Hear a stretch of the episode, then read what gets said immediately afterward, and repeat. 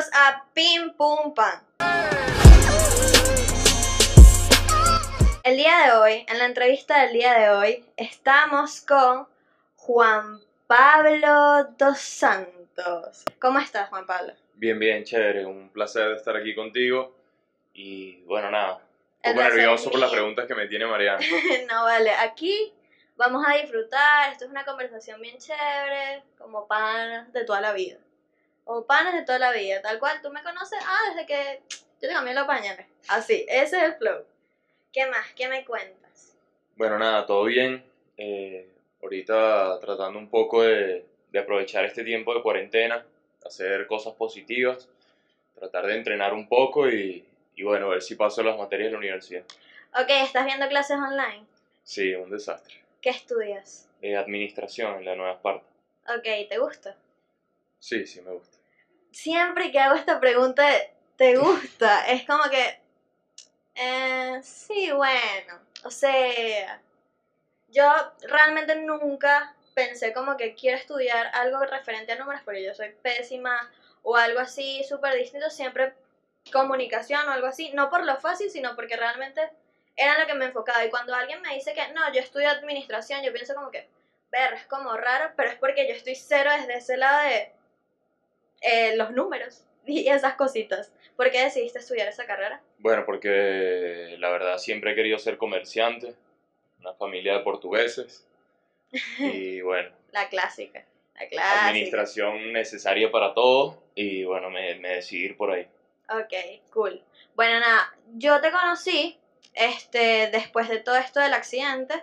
eh, me empezaron a llegar links de GoFundMe, no sé qué, pasó esto, su prima estudia conmigo y ella escribió por el grupo, tengo como que mil amigos en común que ni idea, pasaron esto, envían aquí y yo lo monté en mi historia sin saber nada de quién era, lo compartimos por todos lados y tal. Y después nada, empecé como a ver ya todo el proceso de, no, que se recolectó aquí, que hay un evento, comparte. Me parecía brutal toda la iniciativa y lo que más me gustaba era el montón de gente que realmente te estaba apoyando. ¿Cómo tú te sentiste con eso, con toda esa gente que te apoyaba? No, de verdad, siempre lo digo y a pesar del hecho tan desafortunado que fue tener ese accidente, después de ahí lo que vinieron fueron bendiciones.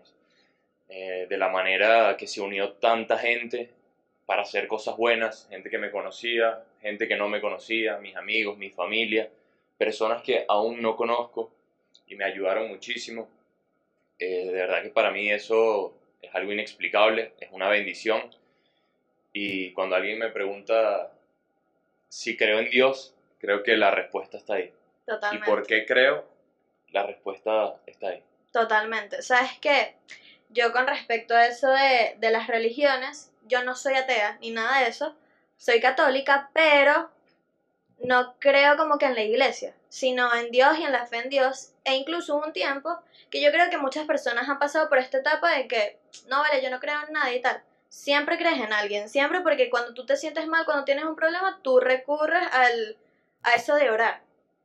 Pero yo perdí como eso de, ok, voy a orar todas las noches, porque yo de pequeña lo hacía, pero ya de grande fue como que no vale, eso no existe.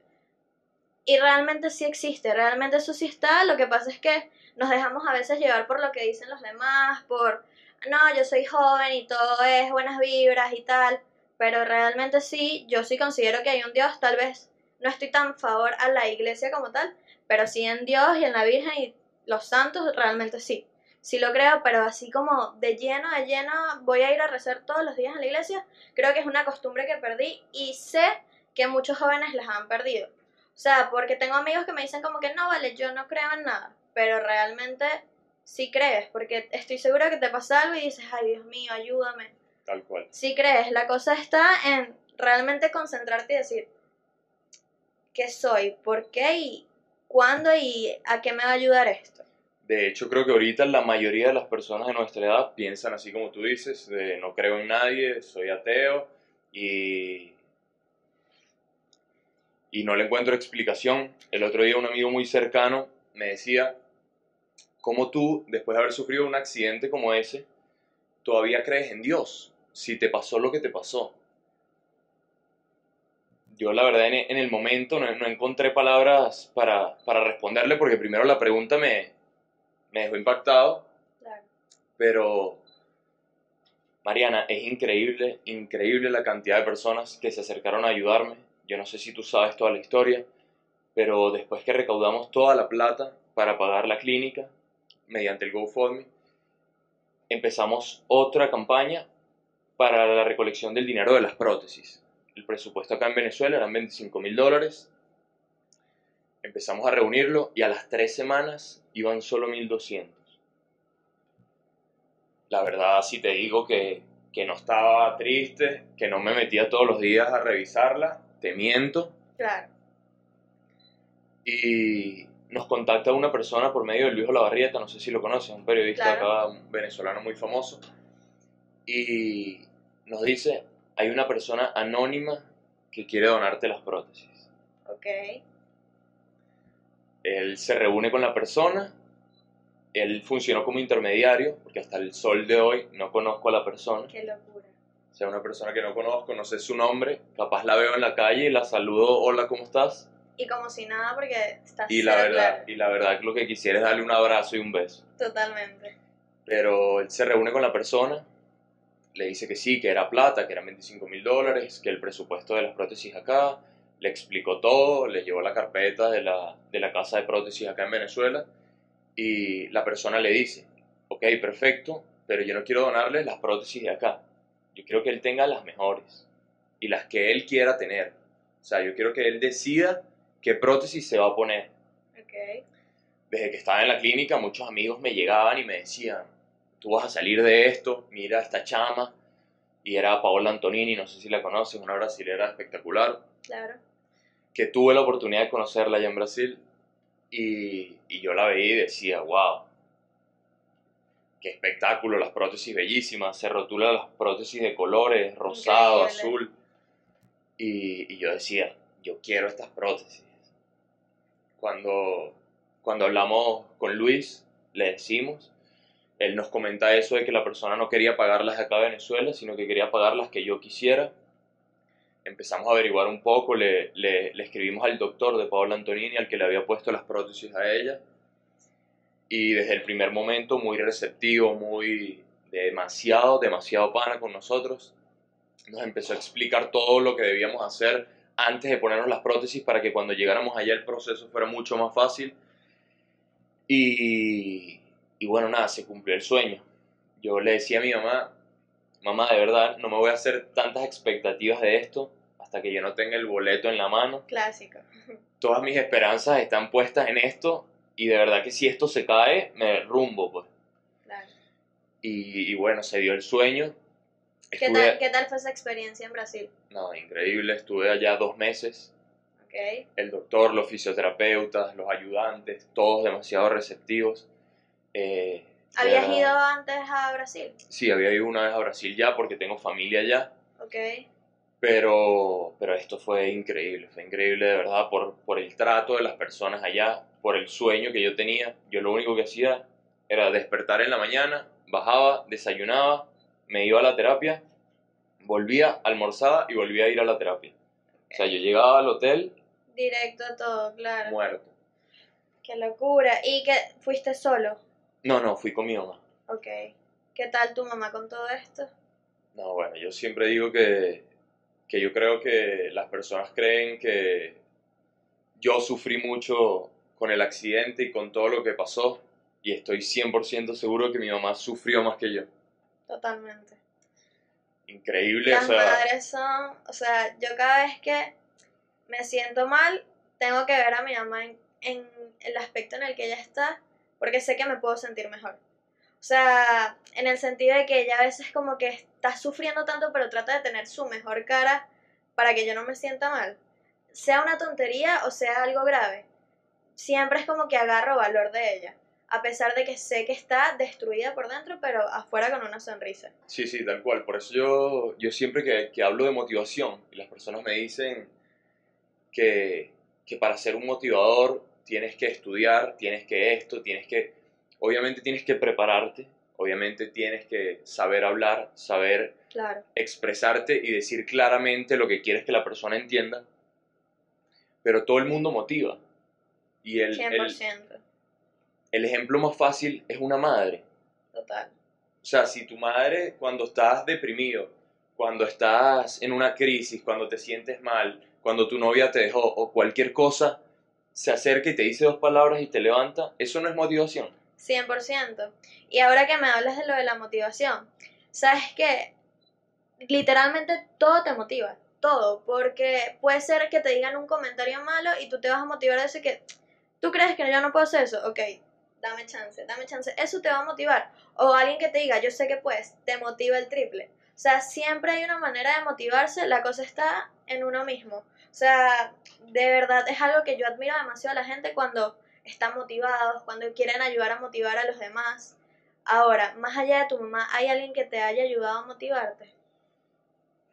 Bueno, la verdad, todos mis amigos se, se portaron de una manera increíble. Ahora ni siquiera los veo como amigos, siento que son mi familia. Y, y la verdad, que mi mamá entrara a la habitación y me dijera, allá afuera hay 50 personas esperando para verte, ¿cómo eso no te motiva? Totalmente. Y cuando dices eso de que, de que todo, todo te motiva, yo tengo una postura muy, muy firme sobre eso. Y es que todo, todo está en las decisiones que tú tomas. Tú todos los días tienes que tomar decisiones y cuando una persona te hace un comentario también tomas decisiones. Una persona te dice algo malo y tú decides cómo tomarlo. Tú decides, esto me va a hacer decaer o esto me va a motivar a demostrarle a esta persona que yo sí puedo. Él me dijo que yo no voy a caminar, pero yo le voy a demostrar que sí puedo. Así es. Me llegaron personas a la clínica y me decían que yo no iba a poder caminar sin un bastón. Que, que, que ok, que iba a poder volver a caminar, pero que era muy difícil. Que en esta pierna, en la pierna izquierda, tengo 8 centímetros de pierna. Que era demasiado difícil hacer algo para que yo tuviera una buena movilidad en esa pierna y que aparte no tenía la otra completa. Porque tener la rodilla, tu rodilla, te ayuda muchísimo porque tienes muchísima más estabilidad. Entonces esta como tal es mi pierna fuerte. Pero, pero creo que todo está en eso, en esas decisiones que tomamos. Incluso cuando te levantas por la mañana, tú decides si pararte de buen humor o de mal humor. O sea, para mí eso de me paré con el pie izquierdo no existe. Aparte que no tengo pie izquierdo, Claro. no existe. O sea, que, que si te paras con el pie izquierdo te levantaste de mal humor. Es algo que tú decides. Y obviamente vas a tener días malos. Creo Claro. que es entendible Y es normal, tiene que pasarte. y todo el mundo lo tiene. Y a veces parece que el día conspira para que sea malo. Exactamente. Pero creo que es algo que, que tenemos que decidir. Sí, yo digo que de los días malos es que tú puedes distinguir qué día es bueno. O sea, de ahí tú te fijas, ok, este momento es demasiado feliz, pero es porque has tenido unos momentos que no lo han sido. Y por eso estos llegan a ser tus momentos favoritos. Si eso no está, tú no aprendes y no puedes tener ese poder de selección y decir, qué buen día tuve, sino que todos los días serían normales. Entonces, eso es increíble. Ahora, no sería pie izquierdo, sería prótesis izquierda, ¿no? Así es. Entonces es como que, ah, sí, la prótesis izquierda, ¿qué tal? ¿Con cuál te operaste hoy? No, con la derecha. Y no, no, eso que dices es totalmente cierto porque cuando tú tienes un buen día, cuando todo se da como tú quieres, es normal ir feliz. Pero donde tienes que demostrar esa actitud y esa buena actitud es cuando todo va mal. Tal porque cual, ir feliz en un día que se da como todo, tú, como todo lo esperabas es muy fácil. totalmente. La cosa es ver cómo reaccionan las personas cuando las cosas van mal. Exactamente. Ahora, vamos a hablar un poquito del accidente. ¿Cuál fue tu reacción cuando estabas en la clínica que te despertaste? Bueno, yo creo que, que me desperté de la manera que los doctores menos querían y menos esperaban, porque ellos querían despertarme, ir quitándome la anestesia poco a poco y estar ahí para explicarme todo lo que había pasado. Y yo me despierto tres días después, a las 3 de la mañana, volteo, no hay nadie, enfermeras pasando por el pasillo llamo a una y le pregunto, ¿qué hora es? Son las 3 de la mañana. Yo le digo, ¿puedes llamar a mi mamá? Y me dice, no, ahorita no, no, no puede entrar nadie acá a terapia intensiva. Ahí empiezo, empiezo a darme cuenta que me siento mal, que, que estoy mal. Y es que empiezo a mirar y me doy cuenta que me falta una pierna, ni siquiera me di cuenta que me faltaban las dos. Y antes de eso, esos tres días que estuve dormido, ya habían entrado a visitarme, los doctores le decían a mis familiares que me hablaran, que yo obviamente no iba a responder, pero que tu, tu subconsciente sigue trabajando. Y por más que se escuchas y recuerdas algunas cosas, y solo, solo recordaba las palabras de mi hermano diciéndome, todo está bien, no te pasó nada. Yo pasé toda esa noche, te podrás imaginar, pensando en la estupidez que me había dicho mi hermano. Yo decía, qué tipo tan estúpido. No, no me pasó nada me falta una pierna. Pero obviamente desde las 3 hasta las 6 de la mañana que llegó mi mamá, tuve bastante rato para pensar y yo saqué la conclusión de qué le habría dicho yo a mi hermano si él estuviera en mi situación. Perdiste una pierna, pero estás vivo. Perdiste una pierna, pero tienes la oportunidad de seguir tu vida. Perdiste una pierna, pero no, no estás muerto, que es lo que los médicos ni siquiera podían explicarme Claro. cómo no me había desangrado en el accidente y en el transcurso a la clínica. Claro. En estos, o sea, en esos momentos yo creo que la empatía es donde más tiene que salir a relucir. Fíjate que yo con todo lo que tenga que ver con empatía, sea en lo más mínimo, o sea, es una de las cosas con las que ya yo más me fijo porque detesto a la gente que es poco empática y sé que a veces lo hacen inconscientemente, sino porque no han recibido como ese tipo de educación de tienes que ser empático, tienes que tener como buen humor cuando las personas no tienen a cualquier cosa. Y en estos momentos es donde más necesitas eso. Un momento en que tú sentiste que no están siendo empáticos contigo y que te caíste en algún hueco. Mira, la verdad no. De hecho, creo que tengo unos amigos un poco particulares. Uno de esos está ahí sentado. Otro es un gordito catire. Se llama Daniel. Y, y la verdad, cada vez que entraba, dos o tres veces en terapia intensiva le tuve que pedir que se saliera. Porque entraba y lo único que hacía era hacerme reír. Y te podrás imaginar mi situación, las piernas abiertas de, de par en par, porque ni siquiera todavía eh, las habían cosido ni nada. Y me reía y sentía que me, que me, que me rompía todo. Claro. Y dos o tres veces le tu- tuve que llamar a alguien y decir, por favor, saquen. No, no, no puedo así, o sea. Pero sí, todo eso creo que, que te ayuda muchísimo, porque todo, todo depende de con qué actitud enfrentes los problemas, las cosas buenas y absolutamente todo lo que te pasa en la vida. Claramente. ¿Has tenido algún tipo de preparación psicológica con algún profesional? ¿O todo ha sido con tu familia, tú mismo? ¿Lo has buscado dentro de Bueno, ti? sí, do- do- dos o tres veces entró una psicóloga, entró una psicóloga a hablar conmigo en la habitación y, y me trataba de pobrecito. Y no hay una vaina que más me choque que Claro. esa. Capaz ella lo hacía con toda la buena intención del mundo y con toda la intención de ayudarme, pero la verdad es algo que no soporto. Me recuerdo que uno de los, el segundo o el tercer día que entró, le pregunté a mi mamá, mamá, una pregunta, ¿esta señora que entra a hablar conmigo cobra? Mi mamá me dijo, sí, claro, dile que no venga más. ya no le paguen. De verdad que no, no me sentía bien hablando con ella, sentía que no me, de verdad no me estaba ayudando. Algo que sí me ayudaba muchísimo era hablar con un amigo, poder hablar con mi mamá. Mucha gente no lo sabe, yo no soy mucho, no era mucho de llorar con las personas. Lo habré hecho puntualmente con mis familiares o con un amigo muy allegado.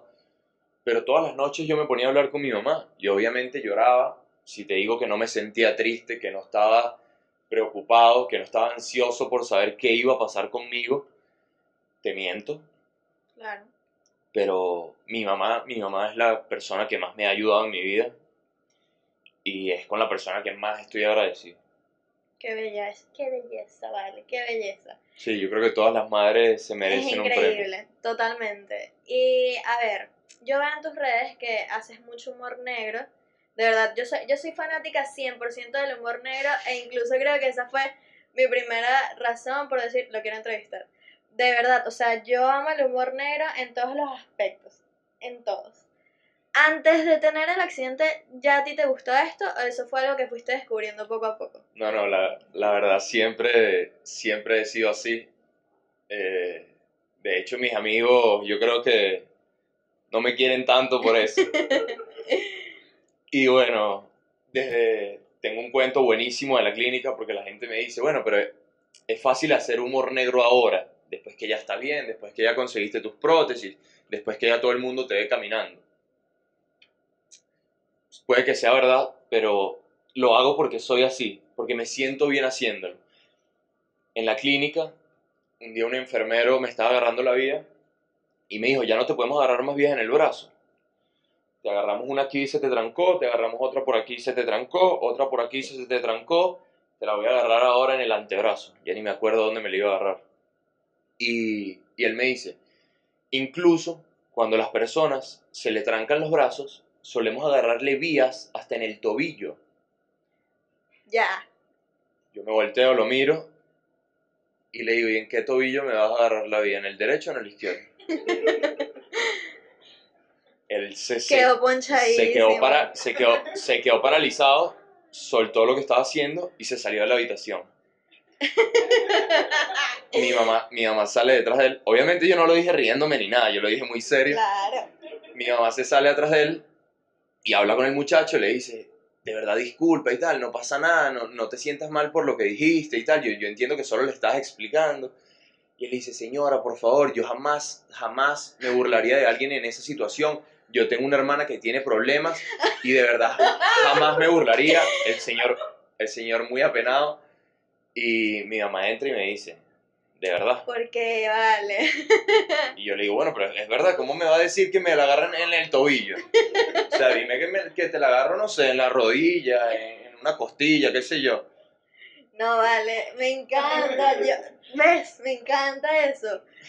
Es que obviamente uno se siente medio culpable de reírse como que, como dicen de la desgracia ajena.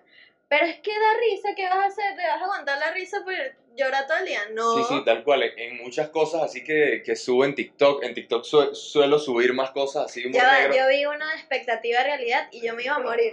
Me iba a morir, que sí, era súper simple, era que sí, expectativa caminar. Y una persona normalita, sencilla, común y corriente, y él luego se graba en la realidad. Y yo, coño, co- me río, me tengo que reír. Y me reí. O sea, a juro te tienes que reír, no hay manera de que no te rías. Sí, la verdad, siempre, siempre me ha gustado eso. Eh, y creo que, creo que es una buena manera de, de que las personas no te vean como pobrecito también. Totalmente.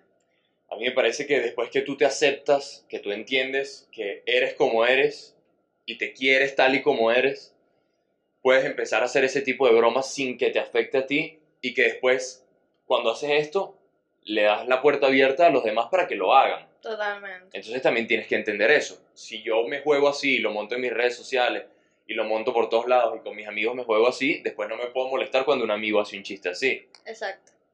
No me molesta, la verdad, también me río, pero muchas personas, de hecho, cuando alguien me hace un chiste así, se quedan cortados como que, ¿Y por qué no te ríes? no, no, yo claro que me río, Claro. pero la- las, personas, las personas que lo escuchan se quedan cortadas y dicen, mierda, qué comentario tan fuerte, ¿no? Claro, como que hay fuera de lugar, imprudente, y tú estás como que normal. Está bien, aceptado. ¿Qué te motivó a mostrar esto en las redes? Porque me imagino que antes lo hacías con las personas que tenías a tu alrededor, tal, todo fino, pero ¿qué te llevó a voy a grabar los videos y los voy a subir? Bueno, la verdad, yo creo que desde el comienzo fue algo que, que se empezó a montar en las redes por lo mismo de las campañas. Obviamente tenían que mostra- mostrar todos mis procesos, cómo iba, fotos cuando salí de la clínica, fotos cuando llegué a mi casa. Y me, me empezó a gustar, me empezó a gustar. Empecé a ver demasiada receptividad de la gente. La mayoría, te puedo decir que gracias a Dios, el 99% de los comentarios que recibo en Instagram son buenos. Y, y de verdad me ayudaba muchísimo. Veía que la gente en verdad estaba interesada en conocer sobre el tema. Te lo digo, para mí, antes del accidente, yo no sabía que era una rodilla biónica, yo no sabía que era una prótesis. Claro. Capaz dos o tres veces había visto a alguien con una prótesis, ni siquiera le paraba. Es algo que, que la mayoría de las personas desconocen. Y la verdad es un mundo muy bonito. Es algo espectacular que después de haber perdido, perdido tus dos piernas puedas seguir caminando, puedas volver a caminar. Vi personas que pierden brazos y vuelven a llevar una vida normal. Y la verdad es algo que me parece espectacular y que creo que todos, a todos los que le gusta, porque si no te gusta, no te critico, que no lo muestres. Claro. Es totalmente tu decisión. Pero creo que las personas que tenemos alguna discapacidad, que tenemos algún problema, deberíamos mostrarlo un poco. Porque las minorías dejan de ser tan minorías cuando le mostramos a los demás lo que sufrimos, lo que sentimos, por las cosas que pasamos. Nadie entiende que para un amputado entrenar no es algo de ego, no es algo de verte bien, no es algo de quiero estar flaquito y tener los cuadritos, es algo que es necesario para ti. Totalmente. Este, hubo algo, ahora que me estás hablando de lo de entrenar, te dijeron tienes que entrenar o salió de ti mismo esas ganas de querer ir a hacer ejercicio, entrenar. Bueno, de hecho, desde, desde siempre me ha gustado hacer ejercicio, siempre he querido estar papeado. Y de hecho, en la clínica, a la clínica, llevamos un instructor de gimnasio. Ok, Él iba, obviamente, no, no con unas pesas gigantes, llevaba unas liguitas y unas pesitas rosaditas, esas, las más chiquiticas de los gimnasios. ok. Y yo me ponía ahí, lo hice como dos o tres veces y la verdad me sentía mal. Tenía todo, la vía, la vía central por aquí, la otra vía aquí en el brazo. Cuando hacía el esfuerzo me dolían y lo dejé de hacer. Pero desde siempre, desde siempre supe que, que me iba a tener que preparar y tener una buena condición física para lograr lo que quería. Claro. O sea, siempre dijiste, quiero hacer ejercicio, lo necesito. Y además te gustaba que es un buen plus. Sí, sí, siempre, siempre me gustó. Jugué fútbol la mayoría de mi vida. Me gustaba mucho ir al gimnasio. Hubo un tiempo que estuve con una fiebre increíble de ir al gimnasio que prefería ir al gimnasio que, que ver a mis amigos. Y, y me gustaba muchísimo, la verdad. Cuando, cuando voy a Brasil, el doctor todos los días me lo repetía. Para un amputado es una necesidad de entrenar, como para un epiléptico es necesario tomarse una pastilla. Claro, claro, totalmente. O sea, fijo, fijo lo tenías que hacer. Qué cool. ¿Sabes qué es lo más lindo? Que te lo disfrutes y que realmente sea algo que te gusta y no sea como que, bueno, lo tengo que hacer porque, bueno, ¿qué más da?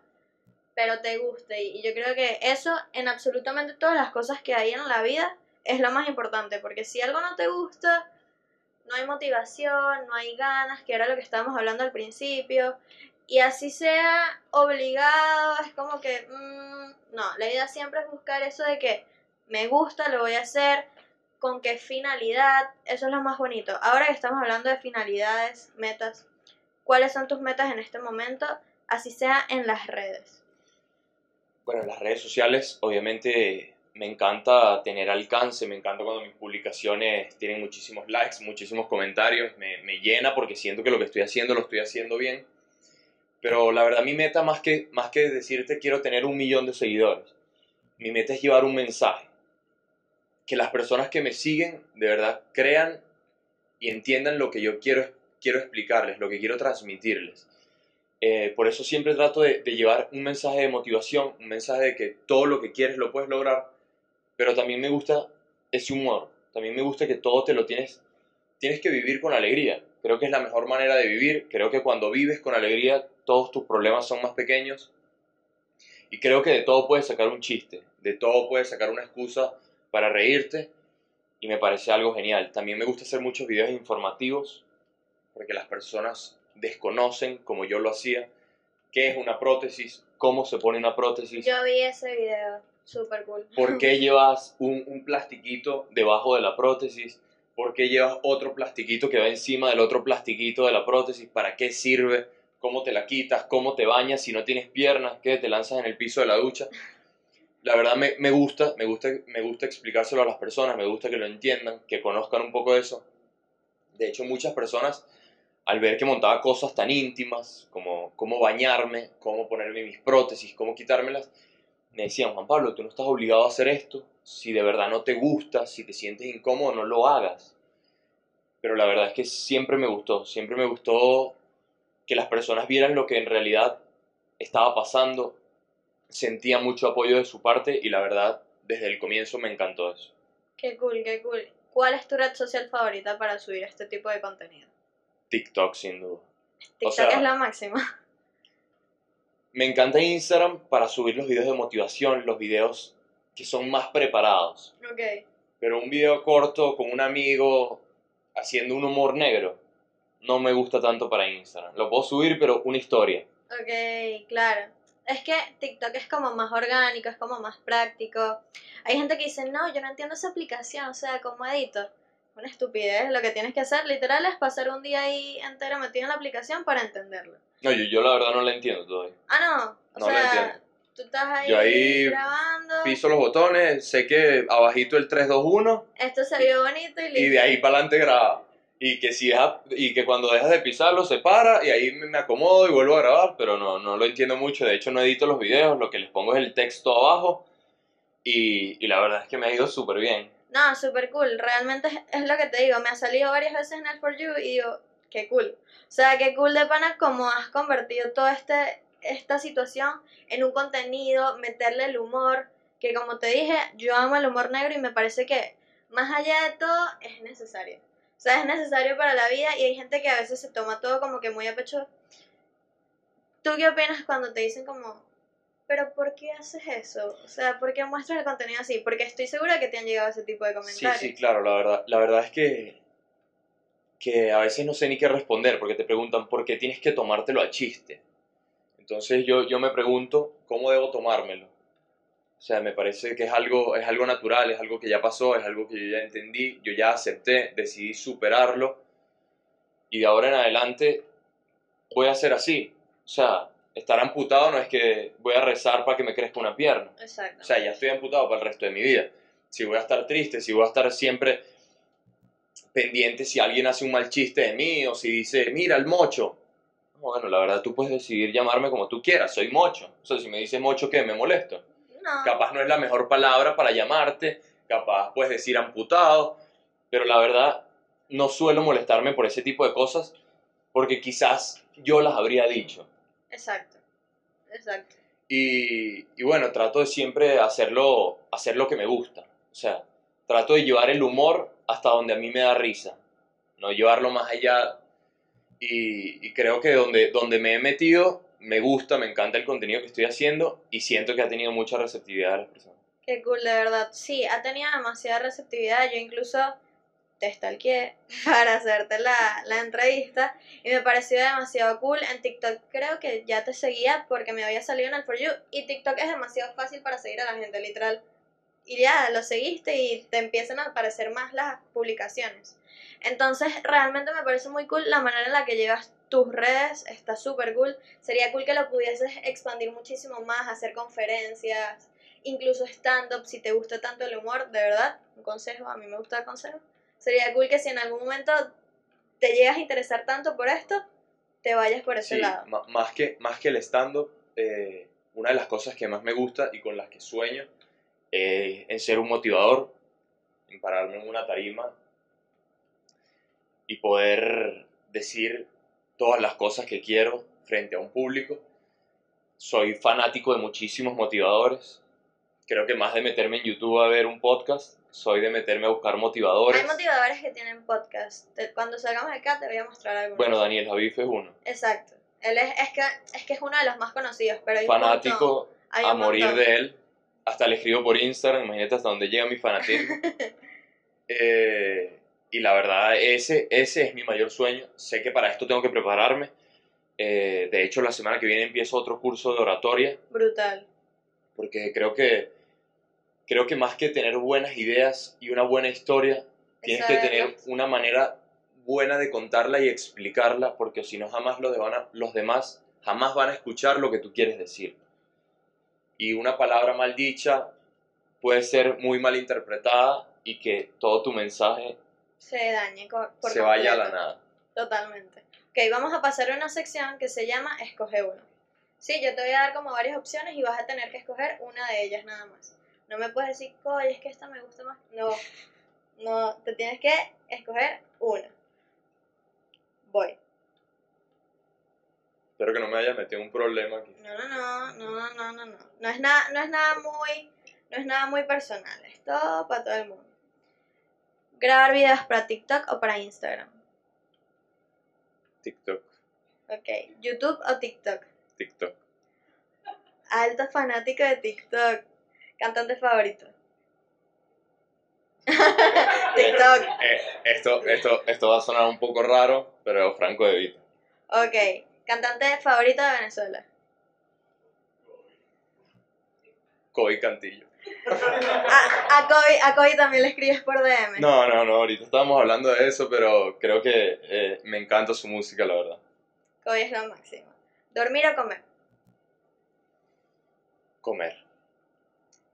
¿Comer o tomar? Comer. ¿Birra o ron? Cerveza. Ok. ¿Llamadas o notas de voz? Llamadas. ¿Bad Bunny o J Balvin? Bad Bunny. Vamos bien. Estamos bien. ¿Rumbear o Netflix? Antes rumbear, ahora todavía no he ido, no he ido a una rumba después de tener las prótesis. No me imagino esa, esa tropezadera, pero sé que algún día lo voy a volver a No, hacer. sí se puede. Ahora hay distanciamiento social. No, yo creo, yo creo que me voy a tener, yo creo que me voy a tener que ir con el círculo de mis amigos aquí, yo medio caminando así y como una cortina a- hasta que lleguemos al spot donde vamos a estar. Muy bien, muy bien. Ok, me encantó. Ahora voy con unas preguntas rápidas, cortas y precisas. Género musical favorito. Reggaetón. Película favorita. Búsqueda implacable. Serie favorita. El barco. ¿Tienes algún talento oculto? Ah. Talento oculto. Sí, o sea, no sé, dibujar, cantar. No, ese no es oculto. No, ninguno, ninguno está oculto. Si tuviera otro talento ya lo, ya, ya lo hubiese explotado. Cocinar, No, no, no. nada, nada. No hay vida en la, no hay vida en la cocina. ¿Cuál es tu monchi favorito?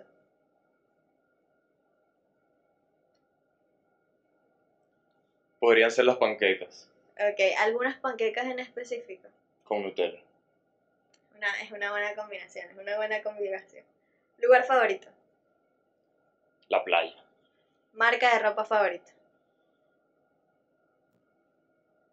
La verdad no soy mucho de ropa, pero uso mucha ropa Hollister. No es mi favorita. Quisiera comprarme una Gucci, pero esta es la que más tengo. bueno, pero está ahí, es alcanzable. Alguien a quien admires. A mi mamá. Si te tuvieses que ir ya mismo del país, porque te tienes que ir ya, mira, ¿qué país escoges? Puedes escogerlo, o sea, libertad. Agarra cualquiera de estos pasajes. ¿Qué país escogería? Y no puedo escoger no irme. No, no, no, te tienes que ir. Te están mandando a que te vayas. Sí, yo creo que España. España. ¿Has ido antes a España? No. Ok, muy bien. Esto fue todo. Esto fue todo. Yo también soy así, o sea, yo nada más he viajado a un país, además de Venezuela, evidentemente. Y yo digo que, ¿a dónde te quieres mudar? No, a Los Ángeles. ¿Por qué? Los Ángeles. Se burda de lindo. Se burda de lindo y ya, desde pequeña. O México, no sé. Esto fue todo. De verdad, muchísimas gracias, Juan. Fue lo máximo. Me hiciste reír demasiado. Me lo disfruté un montón. Antes de que te vayas, ¿cuáles son tus redes sociales? Eh, en TikTok y en Instagram, arroba Juan Pablo, un número 2, Santos. Ok, buenísimo. Vayan, lo siguen, coméntenle, denle amor. un consejo que le puedas dar ahorita mismo a alguien. Que vivan con alegría, que vayan siempre con la mejor actitud. Sé que siempre no es fácil hacerlo, pero es algo que tenemos que trabajar día a día para vivir mejor y vivir con alegría. Yes. Muchísimas gracias. Gracias a ti. Esto fue todo. Espero que les haya gustado este capítulo. Yo me lo disfruté un montón. Nos pueden buscar en todos lados como Pim Pum Pam Podcast en todas las plataformas digitales de podcast. YouTube, Instagram, arroba Pim Pum Pam, Twitter, arroba Pim Pum Pam y mis redes sociales se las dejo allá abajo. Chao. Gracias.